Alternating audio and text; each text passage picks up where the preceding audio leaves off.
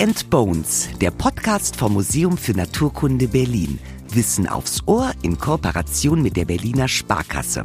Das Tolle an der alten DNA ist, oder in der Paläogenetik eben ist, dass man Informationen ablesen kann, die sonst verloren wären und die man auch durch einfache Fossilfunde jetzt nicht bekommen würde. In uralten Knochenstücken verbergen sich Schätze an wertvollen Informationen. Die alte DNA, ein Code vergangenen Lebens. Wie sich der entziffern lässt und welche Fragen sich mit Hilfe von alter DNA beantworten lassen, das weiß Paläogenetikerin Elisabeth Hempel. Elisabeth Hempel ist seit 2014 am Museum für Naturkunde Berlin. In Marburg hat sie organismische Biologie studiert und erforscht nun zusammen mit ihren Forschungskolleginnen am Museum und an der Uni Potsdam die sehr grazilen Geschöpfe Afrikas, Antilopen. Vor allem zwei Arten haben Elisabeths besonderes Interesse geweckt und sind jetzt Thema ihrer Doktorarbeit. Darin untersucht sie unter anderem die Evolutionsgeschichte der schon ausgestorbenen Blauböcke. Elisabeth liebt das Reisen, vor allem nach Südafrika, passend zur Herkunft ihrer Forschungsobjekte. Jetzt ist sie uns zugeschaltet aus Potsdam und mit gespitzten Ohren am anderen Ende der Leitung sitzt unser Host Lukas Klaschinski. Liebe Elisabeth, schön, dass du da bist. Schön hier zu sein. Ich bin gespannt, was du uns heute über deine Forschung an den Antilopen berichten kannst. Wie nennt sich dein Fachgebiet genau? Äh, mein Fachgebiet, das ist die Paläogenetik. Das heißt, ich analysiere DNA von Lebewesen, die schon länger tot sind. Und in der Regel handelt es sich dann dabei um Museumsobjekte. Also Paleo steht für nicht lebende Objekte, also dass du wirklich nur an toten Objekten forschst. Genau, in der Regel schon. Hin und wieder kann auch mal äh, noch lebendes Tier dabei sein, wenn wir was zum Vergleichen brauchen, aber äh, meistens sind das tote Objekte. Und wie alt sind die Proben, die du untersuchst? Gibt es da eine Spanne?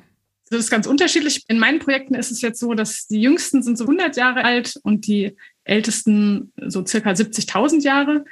Aber man kann auch viel ältere Proben untersuchen. Also der Rekord liegt da irgendwie bei einer Million ungefähr. Mhm. Und wir hatten hier im Podcast noch kaum Berührungspunkte mit der Genetik.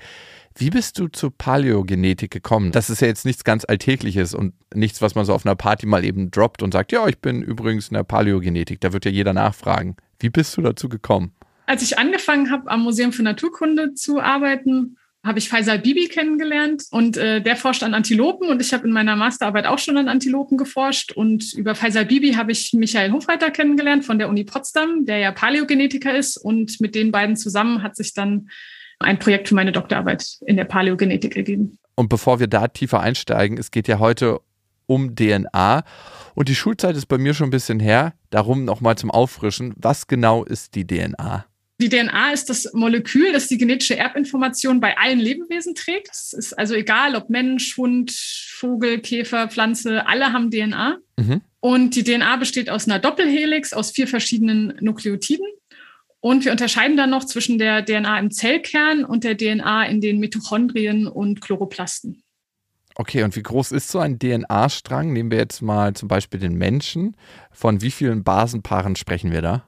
Beim Mensch so ist das um die drei Gigabasen. Also so drei Milliarden Basenpaare ungefähr sind es beim Mensch.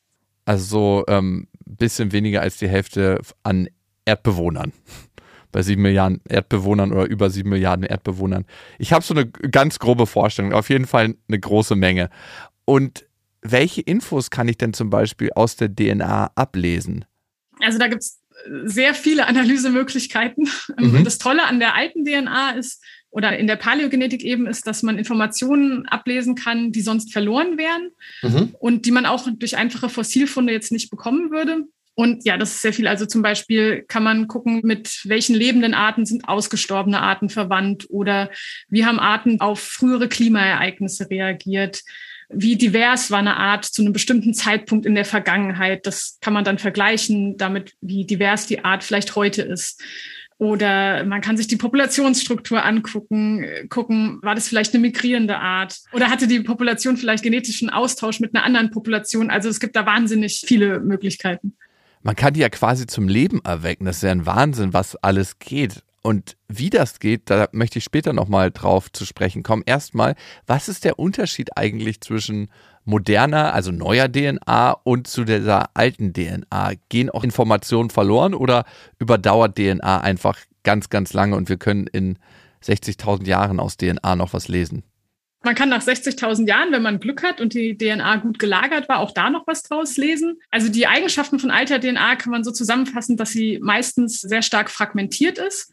Mhm. Das kommt daher, dass sobald ein Tier stirbt, beginnen die Enzyme des Lebewesens selbst die DNA zu zersetzen, aber auch Sauerstoff und Wasser oder Bakterien im Boden zersetzen zum Beispiel DNA. Dann ist die DNA oft ganz kurz, also nur ganz kurze Stücke, dadurch, dass sie so fragmentiert wurde. Man findet immer nur ganz wenig alte DNA, weil eben so viel dann schon abgebaut wurde. Mhm. Alte DNA ist ganz oft oder ist in der Regel immer beschädigt, weil ähm, normalerweise, solange ein Tier lebt, hat die DNA so Selbstkorrekturmechanismen. Die funktionieren mhm. aber nicht mehr, wenn das Lebewesen dann tot ist. Und außerdem ist alte DNA auch in der Regel immer sehr stark kontaminiert. In dem Zusammenhang ist Kontamination für uns all die DNA, die nicht zu dem Organismus gehört, den wir untersuchen. Und das kann aber ganz verschieden sein. Also es können Bakterien aus dem Boden sein oder es kann Kontamination vom Mensch sein, wenn er die Objekte vorher angefasst hat. Oder das kann auch Kreuzkontamination sein, wenn zum Beispiel zwei Objekte zusammen gelagert worden sind. Wie gewinnt ihr denn die DNA bei fossilen Überresten? Also spätestens seit meiner Registrierung bei der Stammzellendatenbank weiß ich ja, dass man DNA zum Beispiel aus Speichel gewinnen kann, aber bei fossilen Überresten gibt es ja sowas nicht wie Speichel. Was nehmt ihr da als Probe? Als Probe nehmen wir meistens Knochen oder Zähne, aber mhm. auch Felle oder andere Gewebe. Und gibt es Bedingungen, die ideal dafür sind, dass die DNA lange erhalten bleibt? Äh, ja, also am besten ist es, wenn die DNA sozusagen kühl und trocken lagert. Wie bei allen Sachen. ähm, deswegen stammt auch die älteste DNA aus Objekten, die aus dem Permafrost kommen. Heuschnupfen, Arthrose, Bluthochdruck, Karies. Zivilisationskrankheiten wie diese sind nicht erst mit dem wachsenden Wohlstand vor circa 200 Jahren entstanden. Die gab's auch vorher schon. Und das wissen wir dank der Paläogenetik. Ihr kennt doch sicher Ötzi, die mit älteste und besterhaltenste Mumie. 5300 Jahre lang lag sie im Eis, also kühl und trocken gelagert, so wie es die PaläogenetikerInnen mögen. Man könnte meinen, Ötzi, der den ganzen Tag an der frischen Bergluft war und quasi ja nur Bio gegessen hat, topfit war. Dabei hätte er in heutiger Zeit dringend mal zur Vorsorge gemusst. Arzt oder Ärztin hätten bei ihm nicht nur Borreliose und Laktoseintoleranz festgestellt, sondern auch seine starke Veranlagung für Herz-Kreislauf-Erkrankungen. Da bekommt der Begriff Ferndiagnose eine ganz neue Bedeutung. Ein besonders bekannter Paläogenetiker ist übrigens ihr Begründer, der Schwede Svante Pääbo. 1996 hat er die ersten Neandertaler-Sequenzen extrahiert. Zwei Prozent der Neandertaler-Gene besitzen wir modernen Menschen übrigens immer noch. Ihr forscht ja an der DNA einer ganz bestimmten Antilopenart, dem Blaubock. Was macht die so besonders? Also zum einen war natürlich besonders für uns, dass wir an einer ausgestorbenen Art forschen können mhm. und über die was rausfinden können. Zum anderen ist der Blaubock auch die einzige afrikanische große Säugetierart, äh, die historisch ausgestorben ist, ähm, also ziemlich früh, schon um 1800. Und deswegen ist ziemlich wenig über den bekannt. Und deswegen gibt es auch in Museen nur ganz wenig Objekte vom Blaubock. Und das Besondere bei ihm war auch noch zusätzlich, dass die Objekte, die es gibt, bei denen war sehr stark umstritten, ob das überhaupt Blauböcke sind. Wie kann ich mir so einen Blaubock vorstellen? Also der Blaubock ist eine relativ große Antilopenart, so ähnlich wie seine noch lebenden Verwandten, die Rappen und die Pferdeantilope. Und also sein Fell wurde als so bläulich-grau beschrieben und es wurde aber berichtet, dass dieser blaue Schimmer nach dem Tod verloren gehen sollte. Mm. Wenn wir uns aber heute die Museumsexemplare angucken, haben die keinen blauen Schimmer mehr. Aber man äh, muss sich das so ein bisschen vorstellen wie bei der Nilgau-Antilope oder dem blauen Gnu. Das sind auch zwei Antilopen, die so ein bisschen bläuliches Fell haben. Jetzt kommt mir sofort Jurassic Park in den Kopf, ne? dass man irgendwie so kleine DNA-Teile hat und wieder diesen Blaubock zum Leben erwecken könnte. Wäre das theoretisch möglich, dass man wirklich mit Hilfe der DNA die Antilope wieder zum Leben erweckt? Also im Moment nicht, aber die Forschung entwickelt sich ja immer weiter. Deswegen vielleicht irgendwann kann das für manche Tierarten möglich sein, aber im Moment geht es nicht. Was bräuchte es dazu noch? Das kommt ein bisschen drauf an, was man unter Wiedererwecken versteht. Also zum einen, wenn wir sequenzieren im Moment, obwohl wir immer von kompletten Genomen sprechen, ist eigentlich kein Genom, was wir im Moment besitzen, wirklich hundertprozentig vollständig. Da fehlen immer noch gewisse Teile, vor allen Dingen solche Wiederholungsregionen. Mhm. Wenn man es übers Klonen versuchen möchte, dann bräuchte man eigentlich eine lebende Zelle, von dem Tier, was man wiedererwecken möchte. Das ist natürlich jetzt bei ausgestorbenen Tieren nicht so möglich. Ja. Aber ansonsten gibt es auch noch Möglichkeiten über das Genome-Editing. Also zum Beispiel beim Mammut und beim Elefant könnte man dann versuchen, durch Genome-Editing ein Elefantengenom ähnlicher zu dem Mammutgenom zu machen. Okay. Aber das ist dann die Frage, ist das dann wirklich wiedererwecken? Oder kommt eher so eine Art Verschmelzung aus Elefant und Mammut raus, ne? Mammufant. Genau. Wenn wir jetzt zum Beispiel das Wollhaar-Mammut wiedererwecken wollen, ist die Frage, hat man dann wirklich einen Wollhaar-Mammut oder hat man vielleicht so einen, so einen kälteangepassten Elefant oder so? Okay, bleibt spannend. Wir machen dazu nochmal eine Folge in 20 Jahren. Erstmal sind wir beim Blaubock und analysiert da die DNA. Was genau wollt ihr herausfinden? Du hast gerade erzählt, was ihr alles herausfinden könnt, aber was ist euer Ziel? Wir wollten mit der Hilfe der mitochondriellen DNA herausfinden, welche der Museumsexemplare überhaupt Blauböcke sind. Mhm. Außerdem wollten wir uns die Aussterbegründe ein bisschen näher angucken vom Blaubock. Und wir planen noch, uns das Kerngenom etwas genauer anzusehen. Und da wollen wir sowohl subfossile als auch historische Präparate angucken. Angefangen bei den Dinosauriern bis hin zum wuscheligen Mammut. Wir Menschen sind von großen Tieren fasziniert. Wenn es darum geht, ausgestorbene Lebewesen wieder zum Leben zu erwecken, dann doch gleich die ganz großen. Aber wir wissen ja jetzt, höchstens ein Mammufant wäre drin. Wer die großen Tiere sehen will, der muss entweder mit den Walen schwimmen oder den Kontinent wechseln. Nach Afrika zum Beispiel. Dort gibt es nämlich noch eine sogenannte Megafauna, zum Beispiel Nilpferde, Nashörner oder Elefanten. Aber spätestens seit der Mensch wildert, werden auch die immer weniger. Das Quagga, ein Steppenzebra aus Südafrika, ist durch die Großwildjagd schon ausgestorben. Im Museum für Naturkunde könnt ihr es euch anschauen. Da steht nämlich eines der weltweit nur noch 24 Präparate. Ihr bekommt ja eure Proben aus dem Fell und aus Knochen, ne? Wie geht ihr da vor? Du kannst ja nicht einfach irgendwie in den Museen anrufen und sagen, ja, ich schnippel mir jetzt mal ein bisschen weg. Woher bekommst du deine Proben? Und jetzt überall, wo ich ins Museum gehe, wo Blauböcke stehen, fehlt so ein bisschen aus dem Fell. Ne? Da ist so ein kleines bisschen wegrasiert. Dann weiß ich, dass du da warst. Genau so ungefähr. Ich bekomme meine Proben schon aus Museen weltweit. Also es läuft dann so, dass man mit denen Kontakt aufnimmt und manchmal kriege ich Proben zugeschickt und manchmal darf ich aber auch selbst hinfahren und beproben. Das ist ja cool eigentlich, ne? wenn man dann so eine Dienstreise machen darf ins Naturkundemuseum von Stadt XY und dann kann man das gleich mit so einem Kurztrip verbinden. Finde ich total spannend, ehrlich gesagt. Kam das schon vor, dass du die Proben irgendwo an einem spannenden Ort entnehmen durftest? Ja, das kam schon mehrfach vor. Ähm, also zum Beispiel war ich in Kapstadt oder auch in, äh, in Glasgow. Aber ist das denn so, dass du hinfliegst und gleich wieder zurück, so am selben Tag noch? Oder hängst du denn meistens noch privat? Ich meine, man kann es ja verknüpfen mit einem privaten Urlaub, den man da irgendwie verbringt, wenn man schon mal so weit fliegt, oder?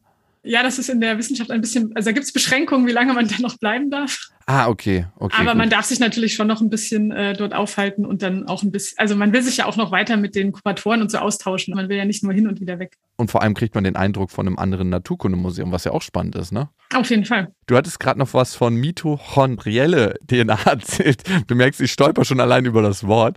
Erklär mir das doch nochmal bitte. Was ist das? Mitochondrien sind, man nennt es auch oft die Kraftwerke der Zelle. Ja, daran erinnere ich mich noch an, aus dem Biologieunterricht. Das Genom, was wir im Zellkern haben, wo die ganzen Chromosomen und so drin sind, die sind eben nur im Zellkern und in der Zelle selbst sind aber noch ganz viele Mitochondrien und die haben mhm. auch ein sehr kleines, aber eigenes Genom. Und weil diese Mitochondrien in der Zelle eben viel häufiger sind, ist das oft einfacher zu erhalten als das ganze Kerngenom.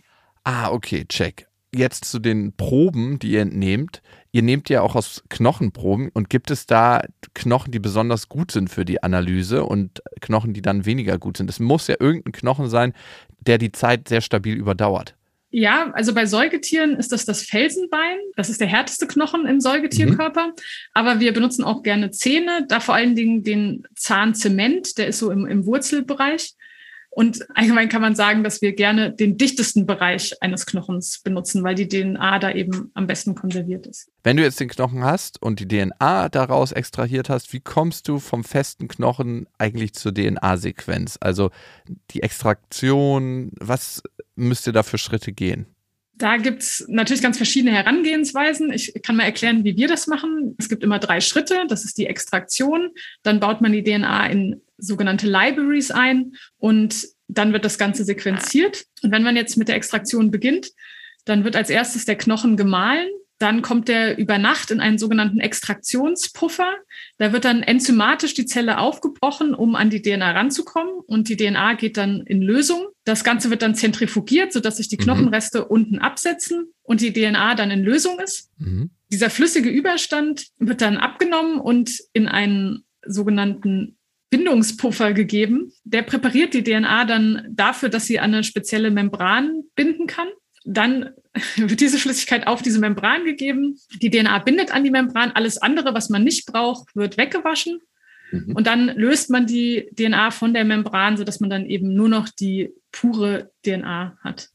Okay, das war jetzt schon sehr komplex und das war gerade mal ein Schritt. Wie geht es weiter? Im zweiten Schritt wird dann eine sogenannte Library gebaut. Da werden in, in mehreren Schritten Adapter an beide Enden der DNA angebracht. Mhm. Diese Adapter bestehen auch aus DNA, aber eine Basenpaarabfolge, die wir kennen. Und das Praktische daran ist, dass der Sequenzierer das dann nutzen kann, um eben an dieser bekannten Abfolge anzusetzen. Und dann muss man die DNA, die dazwischen ist, zwischen den Adaptern, die uns ja eigentlich interessiert, überhaupt nicht kennen. Also die kann komplett unbekannt sein. Mhm. Außerdem haben diese Adapter auch noch Indexe. Das sind auch wieder Abfolgen von Basen, die bekannt sind.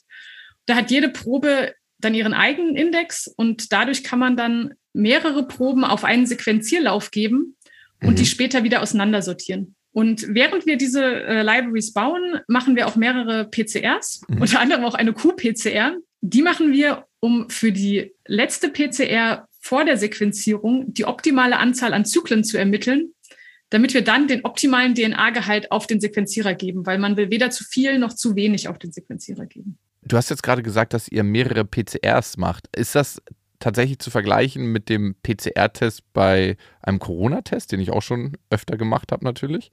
Genau, das ist die gleiche Methode. Also es ist eine quantitative PCR und dabei wird die Menge des Virus quantifiziert. Dann kommt eben im dritten Schritt das Sequenzieren. Das kann man grob so zusammenfassen, dass der Sequenzierer einmal enzymatisch die Sequenz generiert. Dabei benutzt er besondere Nukleotide und die geben beim Einbauen, je nachdem welches Nukleotid eingebaut wird, ein andersfarbiges Lichtsignal ab. Ah, okay.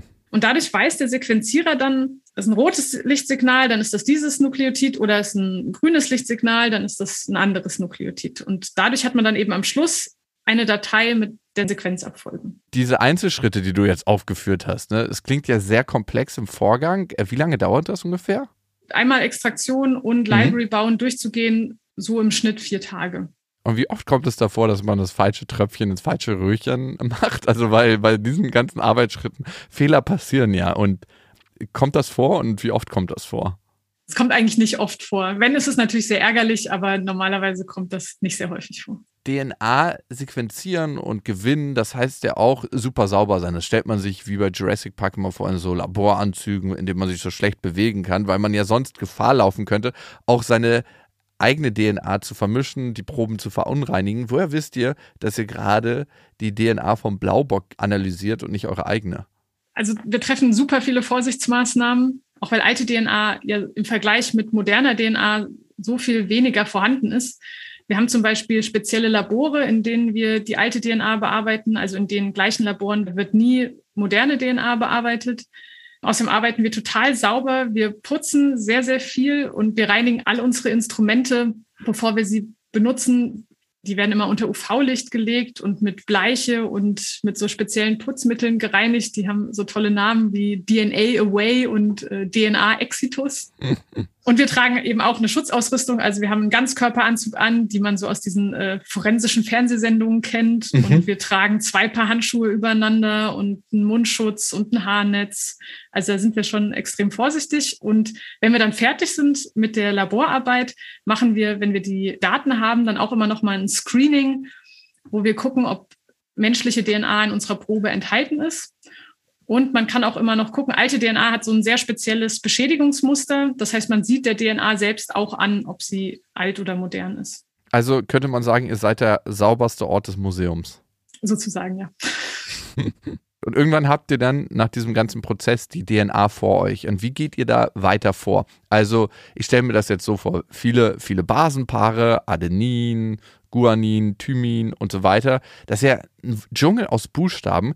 Kann man daraus schon Informationen ableiten? Und wie passiert das? Also noch nicht direkt, man muss das erst noch bioinformatisch weiterverarbeiten. Das heißt, man bekommt ja vom Sequenzierer ganz viele, also Millionen kurze Sequenzen. Und die werden dann zu einem Referenzgenom gemappt. Das bedeutet, wir suchen für jede Sequenz den bestmöglichen Platz in diesem Referenzgenom. Mhm. Und im Idealfall hat man dann am Schluss das gesamte Genom mehrfach abgedeckt und kann dann mit seinen Analysen beginnen. Wissenschaft ist dynamisch. Und während wir diese Folge mit Elisabeth aufgezeichnet haben, war die neueste Entwicklung der Genforschung noch gar nicht veröffentlicht. Die erste lückenlose Entzifferung eines Genoms von keinem geringerem als dem des Menschen. Das sind 3,05 Milliarden Basenpaare. Rund 100 internationale Forschende haben an der Erforschung gearbeitet. Sie mussten aber nicht bei Null anfangen. 2001 gab es nämlich den ersten großen Durchbruch. 92 Prozent des Humangenoms wurden entziffert. Für viele WissenschaftlerInnen ein Ereignis vergleichbar mit der Mondlandung. 200 Millionen Basenpaare sind aber unbekannt geblieben. Jetzt ist endlich klar, welche das sind. Der Startschuss zur Entschlüsselung der neuen Basenpaare und damit bisher unbekannter Gene ist gefallen. Was konntet ihr jetzt am Ende durch die Analysen herausfinden? Wir haben erstmal eine Recherche gemacht und geguckt, wie viele Blaubockpräparate gibt es denn überhaupt im Moment weltweit in Museen? Ach so, das kann sein, dass jetzt ein paar Museen gar keine Blauböcke mehr haben und ihr, die mussten die Schilder ändern, weil ihr herausgefunden habt, ähm, das sind gar keine Blauböcke, die ihr da habt. Ja, das waren sogar einige. Wirklich? Okay. Denn ähm, also wir haben herausgefunden, dass es 16 Exemplare sollte es geben. Mhm. Davon durften wir 10 Stück beproben. Und mit Hilfe der mitochondriellen DNA konnten wir dann eben zeigen, dass von diesen 10 nur vier wirklich Blauböcke waren. Unter 50 Prozent, nur 40 Prozent. Wahnsinn. Das heißt, insgesamt gibt es im Moment jetzt maximal so sieben bis zehn Blauböcke in Museen. Und das ist schon ziemlich selten. Das heißt, es gibt jetzt ein paar Museen, die auf jeden Fall keine Blaubäcke mehr haben. Bist du schon vorbeigefahren und hast geguckt, ob die die Schilder verändert haben? Nee, habe ich jetzt noch nicht gemacht. Und eigentlich habt ihr herausgefunden durch eure Forschung, dass an falschen Objekten in der Vergangenheit geforscht wurde, ne? Genau, wir konnten damit quasi zeigen, dass früher Objekte verglichen wurden, um rauszufinden, ob manche Objekte Blauböcke sind oder nicht. Und im Endeffekt hat sich dann jetzt herausgestellt, dass keins der beiden ein Blaubock war. Und nochmal zum Aussterben könnt feststellen, ob die Diversität abgenommen hat, aber was dann die Ursachen waren, das lässt sich wahrscheinlich nur vermuten, oder? Könnt ihr das auch in irgendeiner Weise ablesen oder habt ihr da Anhaltspunkte? Dadurch, dass wir jetzt mehrere genetische Sequenzen des Blaubocks hatten, konnten wir eben überhaupt zum ersten Mal einen Blick auf seine Diversität werfen. Und anhand dessen können wir eben sagen, dass sie historisch schon relativ gering war und dass er auch historisch schon eine relativ kleine Populationsgröße hatte. Allerdings eine geringe Diversität führt jetzt nicht zwangsläufig dazu, dass eine Art ausstirbt. Sie macht sie nur anfälliger für Störungen. Aber warum der Blaubock schon so eine kleine Population historisch hatte, dazu gibt es auch ganz viele Überlegungen.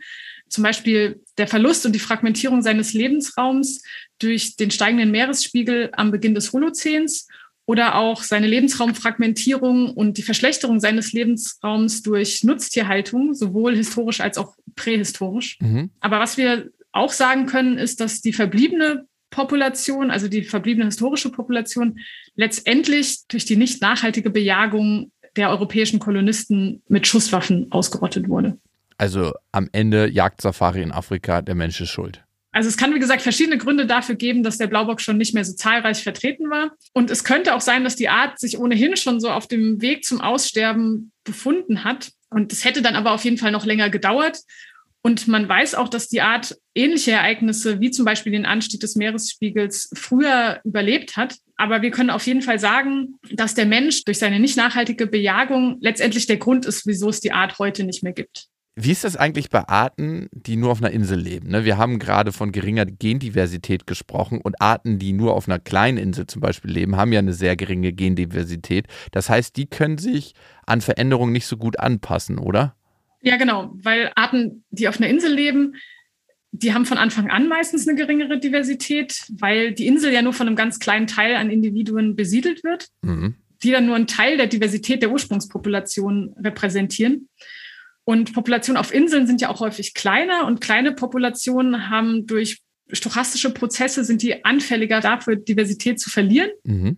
Und gleichzeitig haben die auch keinen Austausch mit anderen Populationen, was die Diversität wieder vergrößern würde. Aha. Deswegen können die dann bei plötzlichen Umweltveränderungen Probleme haben, auf die zu reagieren. Und könnte man diese Gendiversität künstlich beeinflussen, zum Beispiel durch gezielte Kreuzungen oder wenn man auswildert?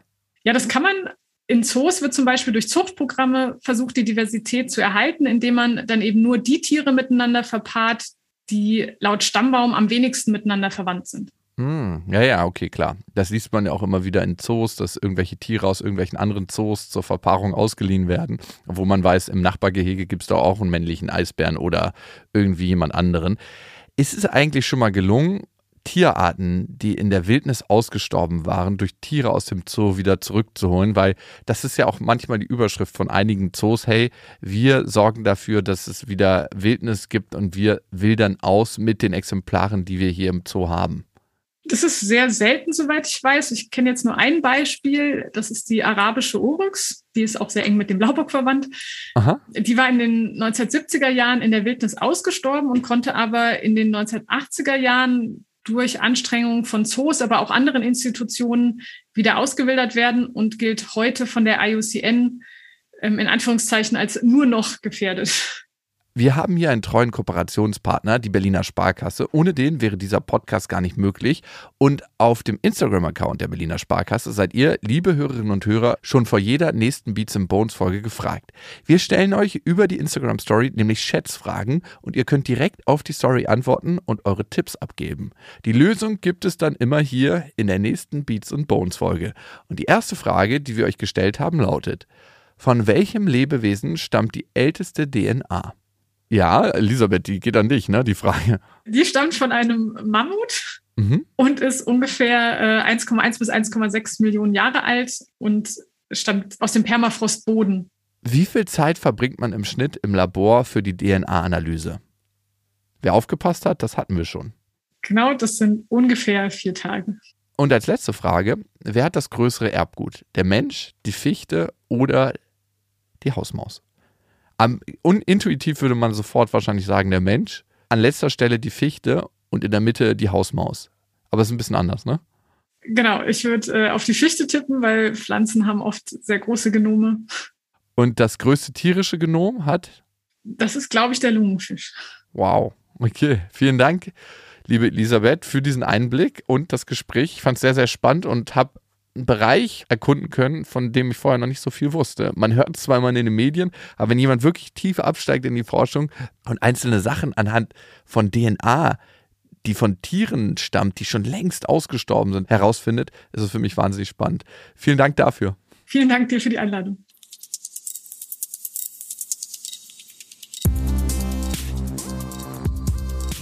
Ich kann Lukas nur zustimmen. Die DNA-Forschung ist ein ziemlich spannendes Forschungsfeld und eines von vielen am Museum für Naturkunde.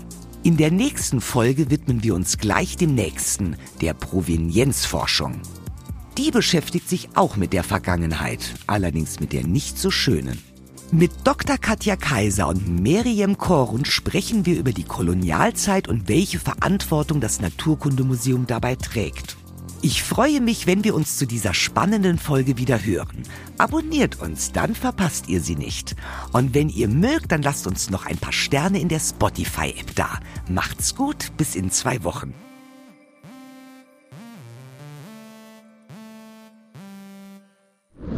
In freundlicher Produktionsunterstützung der Auf die Ohren GmbH.